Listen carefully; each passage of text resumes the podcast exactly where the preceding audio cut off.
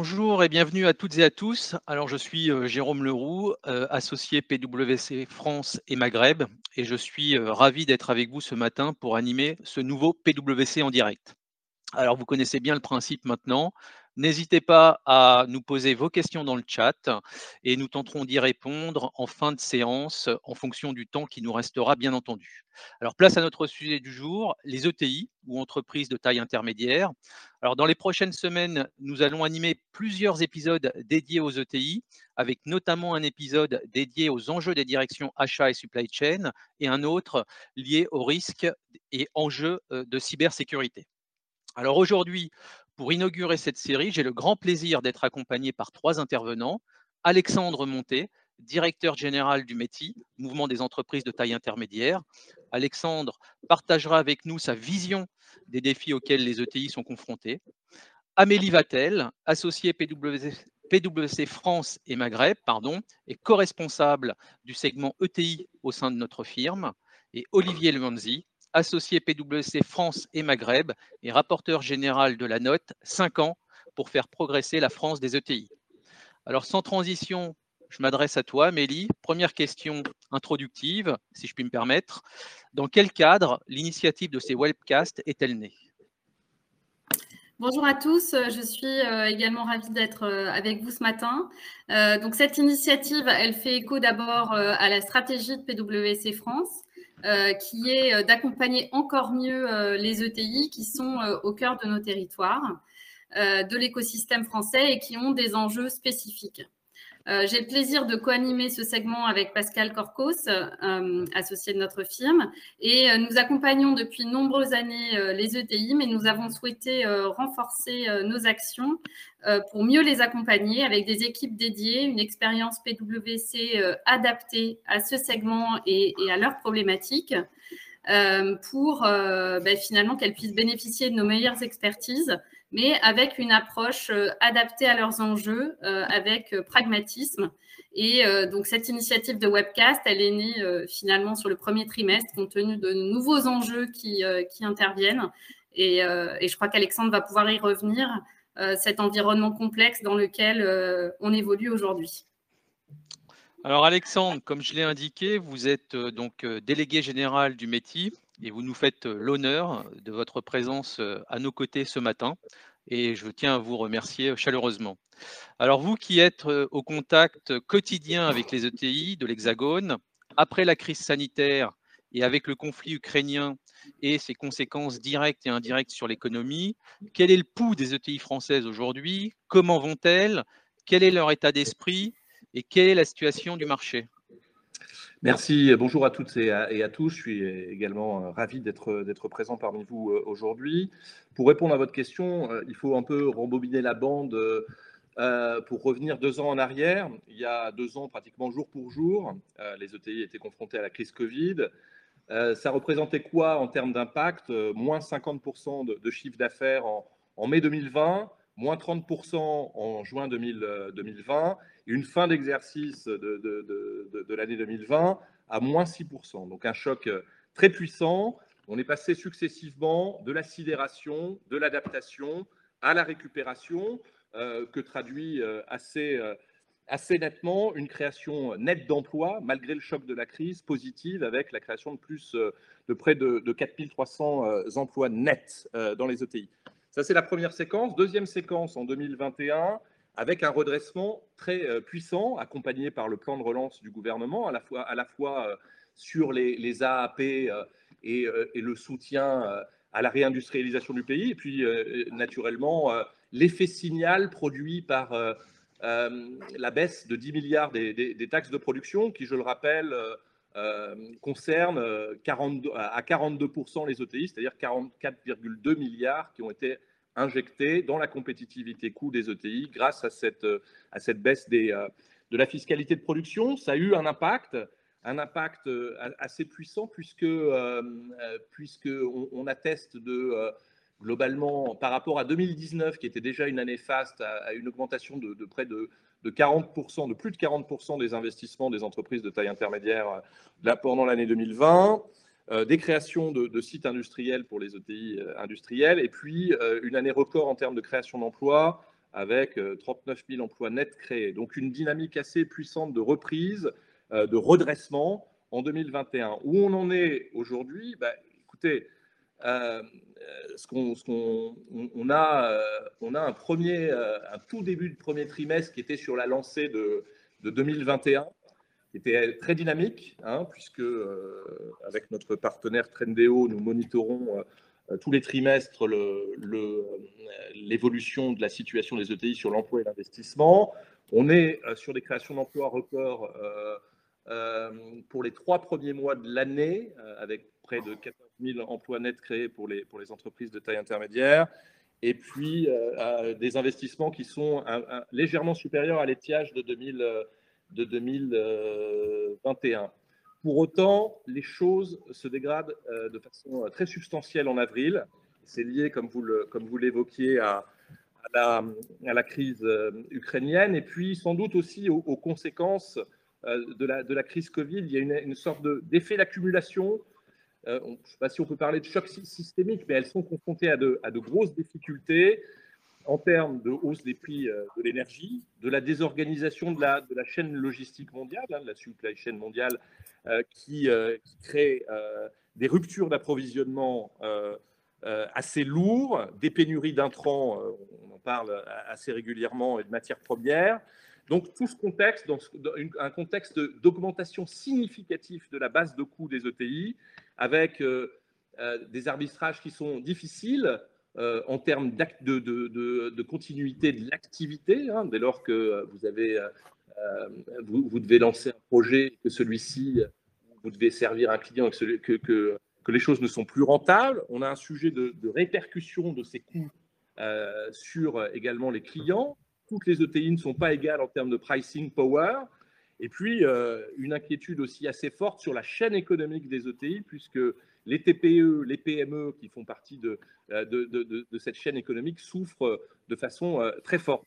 Donc, euh, un redémarrage très fort en 2021, un début d'année 2022 jusqu'au 24 février qui, qui, semblait sous les meilleurs auspices et une dégradation aujourd'hui qui, qui nous inquiète de, l'environnement mondial avec comme, euh, avec comme conséquence un renchérissement euh, euh, des coûts et, une base de coûts qui, qui, qui vient percuter les, les, enjeux de, compétitivité. Voilà pour vous faire le, le tableau un peu circonstancié de la situation des ETI aujourd'hui.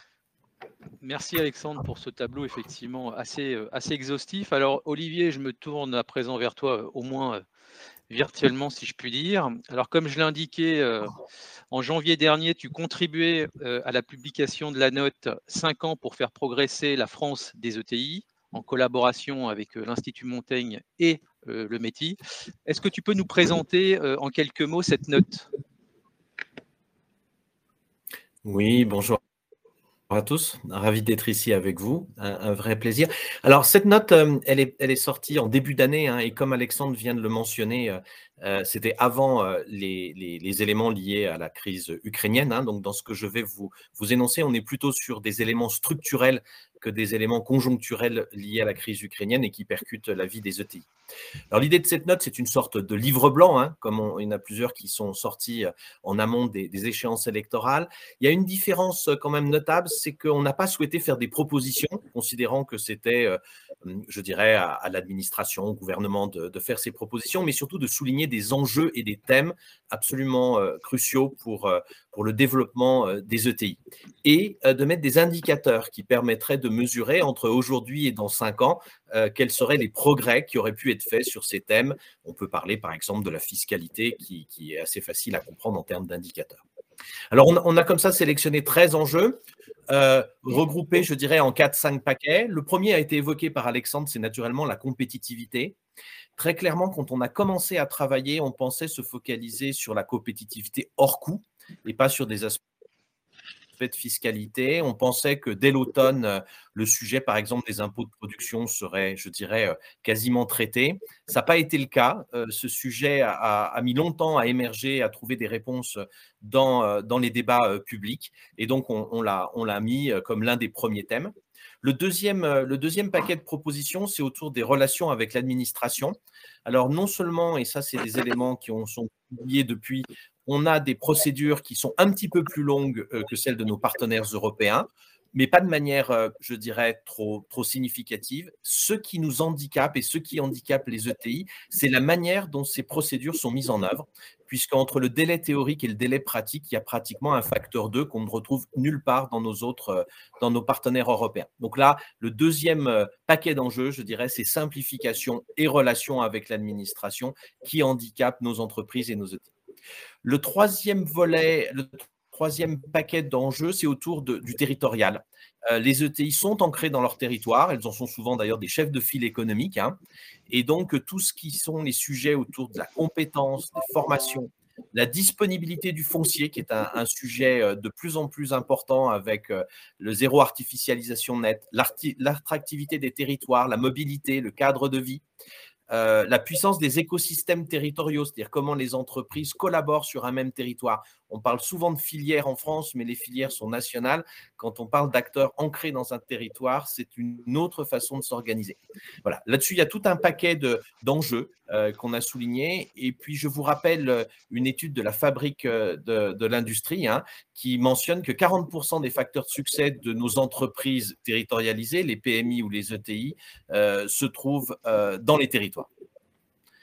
Enfin, il y a deux autres euh, petits euh, ensembles. Il y a les transitions, hein, naturellement, tous les enjeux autour des transitions digitales. Ah. ah. je crois que ah, nous, avons perdu, euh, nous avons perdu Olivier. Bon, je, pense qu'on le reprendra un petit peu plus tard. Je suis désolé pour cet incident en direct. Euh, je vais peut-être revenir vers vous, Alexandre. Donc, Olivier identifié, dans la note, pardon, 5 ans pour faire progresser la France des ETI. Olivier a indiqué 13 enjeux qui sont aujourd'hui centraux pour le développement des ETI. Alors, dans le temps qui nous est imparti, on ne pourra pas effectivement passer en revue l'ensemble de ces enjeux, mais si nous devions nous concentrer sur peut-être un premier enjeu qui vous paraît important, cher, lequel serait-il? Alors, hormis euh, la, compétitivité sur laquelle je vais revenir dans, quelques instants et qu'a évoqué Olivier, il y, a, naturellement le sujet des, transitions et des transformations qui demandent des, investissements extrêmement euh, puissants et importants de la part des ETI.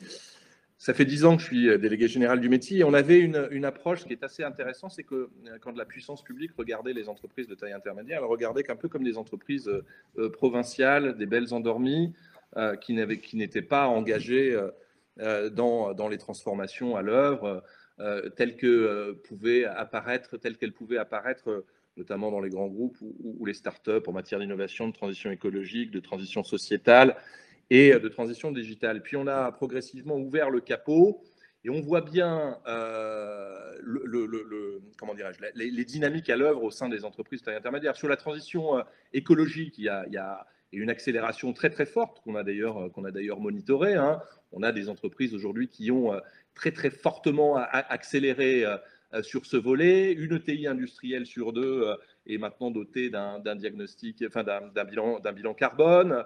la, dynamique de recyclage est aussi très très et s'est accélérée ces derniers, euh, ces, derniers mois et ces dernières, euh, ces dernières années.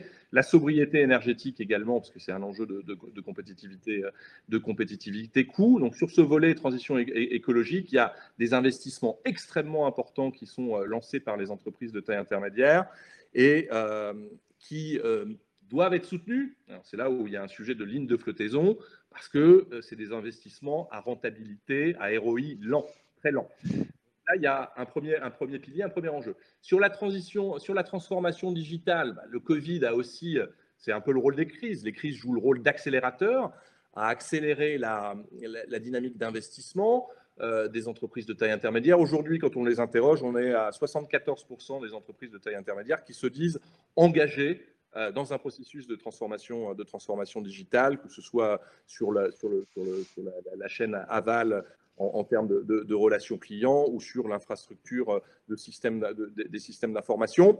Il y a un champ de conquête qui est en train de se dessiner, également aussi autour de, l'intelligence artificielle. Et là encore, ce sont des investissements euh, très lourds qui doivent d'ailleurs être, euh, être équilibré avec des investissements liés à la cybersécurité, puisque plus, vous exposez, plus vous développez, plus vous transformez, plus vous rendez votre entreprise digitale, et plus l'exposition au risque cyber s'accroît. Donc, c'est des investissements aussi extrêmement conséquents. Et en matière d'engagement sociétal, si j'ose dire, les ETI sont engagés par nature. Et là, c'est bien, c'est là un, point sur lequel je voudrais, je voudrais insister, parce que ce sont des entreprises qui, par construction, ne communiquent pas forcément, ne, euh, ne donnent pas toute la visibilité à leur, engagement, mais cet engagement, il est réel. Quand on les interroge, 94% des entreprises de taille intermédiaire sont engagées euh, dans des démarches RSE pour 75% d'entre elles, donc pour les trois quarts d'entre elles, ce sont elles ont euh, mis en place un certain nombre d'indicateurs de suivi et des plans euh, et des plans d'amélioration sur les sur les sujets énergétiques. On en a on a, écologique, on en a parlé, mais sur euh, les questions de parité, sur les questions d'insertion des, des, euh, des, personnels handicapés au sein, des entreprises. On a d'ailleurs signé euh, très récemment euh, une convention nationale avec, avec, la, avec la GFIP. À partir du moment où vous avez des entreprises de long terme, très ancrées dans leur territoire et dans leur bassin d'emploi, cette dimension, cette dimension de, prise d'engagement dans la cité est, est, extrêmement puissant et je pense que c'est un des éléments clés du, du modèle, du, modèle, du modèle économique que constitue le TI et qui devrait euh, davantage être mise en, mise en exergue et, mise en lumière. Je sais, euh, notamment à travers les entreprises soumises à la, à la DPEF, hein, la déclaration extra-financière, euh, que de plus en plus de, de, de, dirigeants de TI capitalisent sur, sur, le, sur, ce volet, sur ce volet RSE, notamment en communication. C'est un mouvement long. Merci, merci Alexandre. Alors, je crois qu'Olivier est, revenu parmi nous, donc euh, je, vais redonner la parole à Olivier pour peut-être compléter son propos sur, euh, la note euh, qui, était, qui évoquée. Et par ailleurs, sur le sujet des transformations, hein, puisque ce n'est pas le sujet de la transformation, mais des transformations, de compléter, si tu souhaites compléter les propos qui viennent d'être indiqués par Alexandre. Merci et désolé pour cet incident technique. J'étais presque à la fin de, la présentation du, dernier grand thème hein, qu'on avait développé dans la note, qui était le thème européen. En fait, euh, les, ETI en tant que tels ne sont pas vraiment reconnus dans les textes européens. Et donc, il y avait aussi le souhait que la présidence française puisse porter ce sujet afin qu'on reconnaisse une catégorie euh, particulière avec euh, donc des réglementations qui seraient adaptées à leur taille, à leur capacité de fonctionner. Euh, je reviens juste un instant sur ce qu'a dit euh, Alexandre sur les transformations. Alors, assez naturellement, les ETI, par leur ancrage territorial, souvent aussi par leur actionnariat, sont, exemplaires hein, en termes de transition euh, sociétale. Alexandre l'a mentionné. Pour ce qui est des deux autres transitions écologiques et numériques, le, point que je souhaiterais souligner, qui a été repris par Alexandre, mais qui me semble être important, les transformations numériques sont des transformations qui nécessitent de l'investissement, mais qui en général ont un retour sur investissement assez rapide, ce qui permet de les autofinancer au mieux, je dirais. En tous les cas, euh, le, financement de la transition euh, digitale est un sujet, mais il est moins, euh, je dirais, important ou moins crucial que le financement de la transition écologique et environnementale, qui, comme Alexandre l'a dit, suppose des investissements sur le temps long, avec des rentabilités qui ne sont pas toujours là aujourd'hui, parfois même des, des, coûts hein, des, dans, dans, le, dans, le, bilan et dans les, les comptes de résultats des entreprises. Et donc, cet accompagnement sur la transformation écologique, est quelque chose d'absolument essentiel. Euh, et aujourd'hui, les dispositifs existent euh, sans doute un peu sur la partie décarbonation, Hein, euh, avec un accompagnement public qui est possible. Euh, le sujet qui semble, qui a été évoqué par Alexandre également, de l'économie circulaire, est moins accompagné et c'est sans doute un des sujets clés sur lesquels il faudra insister dans les mois et dans les semaines ou dans les mois prochains, afin qu'il y ait cet accompagnement, encore une fois, d'une transformation dont la rentabilité n'est pas toujours immédiate, euh, contrairement à la transformation digitale où on trouve des ROI plus facilement. Merci, Olivier. Amélie, euh, souhaites-tu euh, évoquer ce sujet des transformations également? Je ne vais, pas, euh, vais pas rajouter des éléments qui ont déjà été dits hein, par, par, Alexandre et Olivier. Peut-être ce que je peux dire, c'est que nous accompagnons bien évidemment nos clients sur ces deux transformations qui sont absolument fondamentale à l'heure actuelle. Euh, effectivement, ce qu'on observe, hein, c'est que sur la partie impact sociétal, c'est probablement un peu plus dans leur ADN, notamment euh, les ETI familiales. la transformation digitale, je dirais un mot sur la maturité. En fait, il y a probablement une différence de maturité en fonction des secteurs. Certains secteurs ont été très poussés, notamment avec le, online, donc c'est plus facile pour eux d'acculturer leurs salariés, puisqu'il y a vraiment cet enjeu d'acculturation des salariés, au-delà du, sujet de ROI, qui est quand même un enjeu pour certains dirigeants euh, qui ont du mal à, passer le cap. Donc probablement euh, un peu plus de différence de maturité sur le sujet du digital. Euh, et puis bah, la transition écologique, vous en avez longuement parlé. Donc voilà ce que je voulais rajouter. Très bien. Merci, merci Amélie. Alors, sur les 13 enjeux, hein, bien évidemment, on ne va pas encore une fois les, passer tous en revue. On a vu un premier thème extrêmement important, les transformations. Alors, Alexandre, si on devait mettre en avant un second grand enjeu pour les ETI. Euh, lequel serait-il selon vous? Le deuxième, c'est la, territorialité. Hein. C'est, vraiment, Olivier l'a mentionné, c'est un point qui est, fondamental dans, le, papier qu'on a effectivement adressé à l'ensemble des candidats à l'élection présidentielle. On est un pays centralisateur, on est un pays euh, euh, avec, une, des réflexions qui sont verticales euh, nous, ce qu'on essaye de faire, euh, notamment au Métis, c'est d'horizontaliser, faire en sorte que euh, les ETI sont les moteurs et les locomotives de, l'économie des territoires. Leur, leur chaîne économique est, très très localisée, c'est une chaîne économique de proximité, et jusqu'à présent, globalement, elles n'avaient pas trop voix au chapitre, tant à l'échelle régionale, elles sont pas forcément dans les, dans les, elles sont dans les filières pour les sujets euh, pour les sujets sectoriels, mais euh, elles ne, sont, elles ne, se, connaissent, elles ne se connaissaient pas euh, de, façon, de façon intime à l'échelle territoriale. et puis, elles ne se connaissaient, elles, n'étaient pas non plus identifiées. En tout cas, il n'y avait pas une communauté d'enjeux identifiés, ni, non seulement à l'échelle régionale. Je vous rappelle que depuis la loi NOTRe, les régions ont la prérogative de, euh, de, politique économique, hein, euh, et donc euh, que les, locomotives de l'économie régionale n'interagissent pas plus avec les régions était, était un véritable enjeu. et donc le déploiement des clubs ETI que nous avons lancé depuis, depuis 8-9 ans maintenant porte ses fruits. On couvre 10 régions sur 13 métropolitaines aujourd'hui, et ça permet de, à la fois, à la fois de, comment dirais-je, de porter les enjeux d'avoir une dynamique de co-construction à l'échelle territoriale avec la puissance publique, qu'elle soit euh, service déconcentré de l'État, qui a d'ailleurs nommé euh, euh, des référents ETI afin de pouvoir mieux les accompagner et mieux les informer à l'échelle régionale, que en direction des exécutifs locaux. En fait, ce qu'il faut réussir à, mettre en œuvre, et c'est ce à quoi on s'attelle, c'est une sorte de chassé en meute à la française qui ne repose non pas sur une question de verticalité euh, de filière, mais sur, euh, sur une dimension beaucoup plus horizontale. Euh, c'est la logique qui est suivie notamment par la dynamique des territoires d'industrie. Ça permet de trouver des solutions extrêmement locales en lien avec les préfets, en lien avec les possibilités d'expérimentation qui sont portées, notamment on parlait des questions de simplification qui sont portées par la Constitution et qui ne sont pas forcément toujours, toujours utilisées pour simplifier la vie des entreprises on croit beaucoup, euh, compte tenu de l'ancrage territorial de ces entreprises, à une forme d'horizontalisation et de co-construction de la politique économique à l'échelle non seulement du bloc communal, du département et de la région pour trouver avec la puissance publique des, euh, solutions pour soutenir le développement de ces entreprises. On est au début du chemin. Je pense que c'est vraiment euh, quelque chose qu'il faut, qu'il faut porter de façon très, très, très, très forte dans les années à venir. Très bien. Alors sur cette dimension euh, territoriale, euh, Olivier, Amélie, vous souhaitez rajouter quelque chose?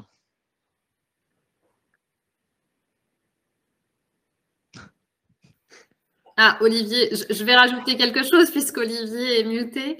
Euh, non, ce qu'on peut dire, c'est que nous, également, hein, en étant présents à travers nos, nos euh, région, on, peut euh, observer ce que ce qu'évoque Alexandre. Notamment, euh, c'est quelque chose qui a été renforcé pour, il me semble, à, travers la crise Covid, hein, où il y avait eu des solidarités régionales organisées entre entreprises et donc un dialogue probablement et des innovations d'ailleurs, et c'était partagé un certain nombre de salariés par exemple, qui, qui étaient nés pendant cette période.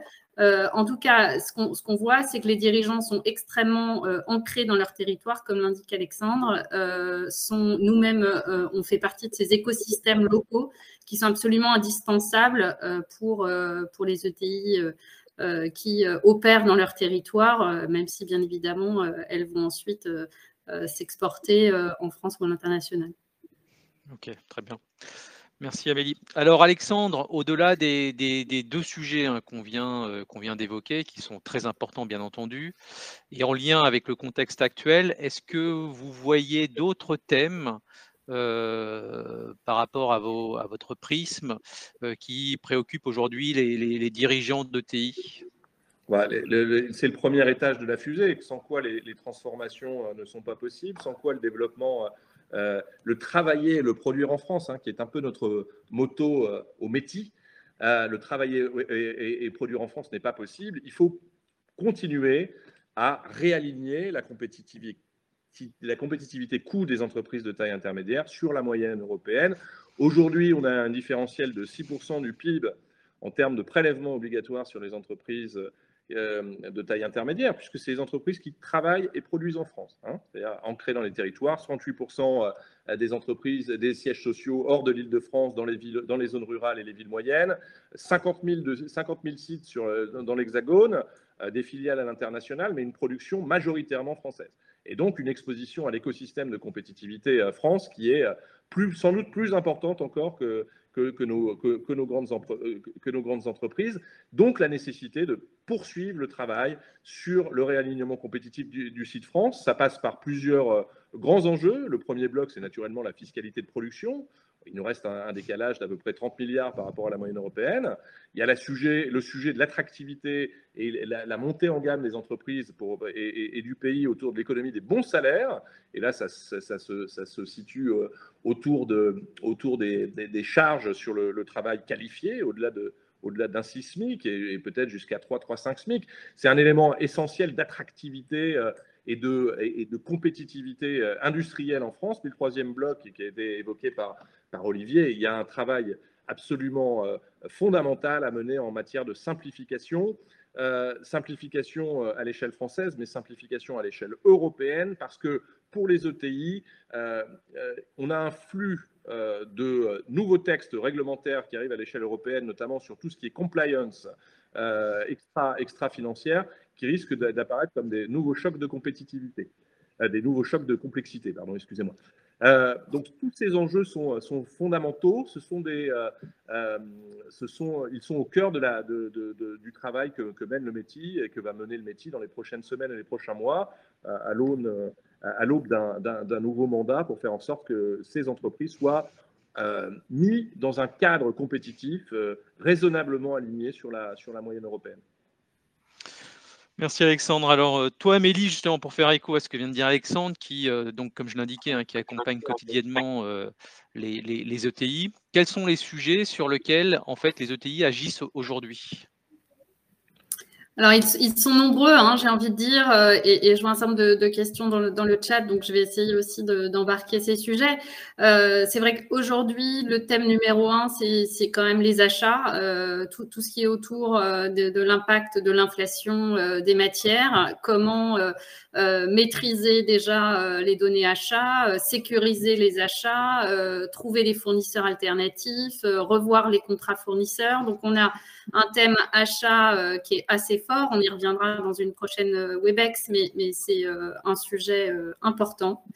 on a également pas mal de sujets autour des, risques et de la compliance, hein, qui restent des, sujets importants. On a parlé de simplification pour, les, pour les ETI, mais la compliance, finalement, aujourd'hui, elle s'applique à tout le monde et elle est nombreuse, c'est-à-dire qu'il y a énormément de lois qui sont sorties ces cinq dernières années qui obligent les ETI euh, à les mettre en œuvre. Et donc, on accompagne euh, nombre de TI sur ces sujets pour euh, trouver finalement le, chemin pragmatique d'appliquer ces lois.